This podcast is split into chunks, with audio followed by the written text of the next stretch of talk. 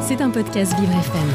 Accueillir Lucas le charpentier pour le journal Parasport et Olympique. Bonjour Lucas. Bonjour Dominique. Alors pour commencer Lucas, on va retenir notre souffle puisque vous allez nous parler d'apnée, une pratique qui séduit de plus en plus de monde.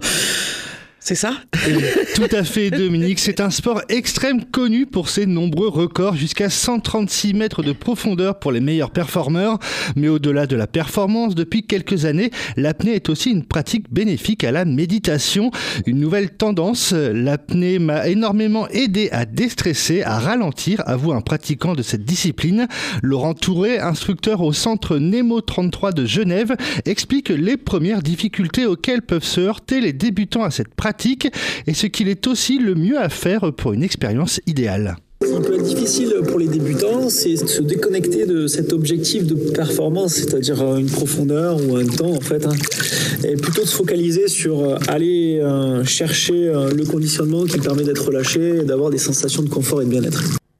En France, face à la demande grandissante, Simon Chenu, apnéiste, a ouvert sa propre école il y a un peu plus d'un an à Verrier-du-Lac, en Haute-Savoie, pour un baptême d'apnée compté environ 80 euros pour deux heures de cours. Ça me donne envie d'aller regarder le Grand Bleu et surtout d'aller nager. Merci Lucas. Bon, c'est le moment de revenir sur les différents résultats du week-end avec tout d'abord du basket fauteuil. En effet, Dominique, et pour la reprise du championnat de France élite samedi, Marseille est allé chercher la victoire sur le parquet de Meaux, 54 à 48. Le club de guerre n'a fait qu'une bouchée de l'Agnon en s'imposant à domicile 94 à 55. Victoire également pour Toulouse à l'extérieur face à Gennevilliers, 81 à 72. Et le Puy-en-Velay l'a emporté chez lui 68 à 57 contre l'Entente et Chalon.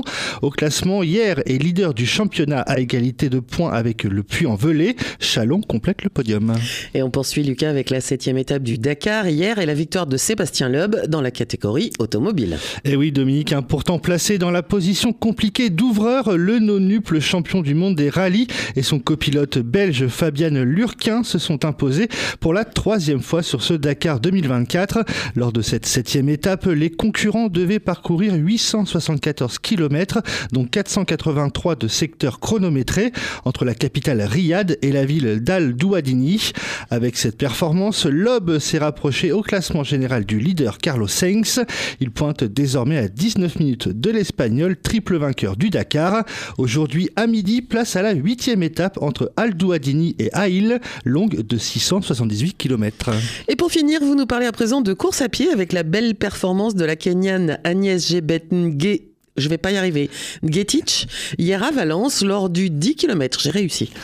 Tout à fait, Dominique. Alors, dans la ville espagnole, la jeune athlète de 22 ans a pulvérisé le record du monde féminin sur 10 km en s'imposant en 28 minutes et 46 secondes, soit 28 secondes de mieux que le précédent record qui était de 29 minutes et 14 secondes, établi en 2022 par l'éthiopienne euh, Yalemzerf Yewalo, euh, déjà deuxième meilleure performeuse de l'histoire suite à ses 29 minutes et 26 secondes aux 10 km de Lille en novembre dernier, Agnès Gebet Engetich est la première femme de l'histoire à passer sous la barre des 29 minutes sur cette distance. Alors ça, moi, j'en reviens pas. Les, les, les coureuses à pied, ça, alors, c'est vraiment c'est un truc que je ne sais pas faire, je ne sais pas courir.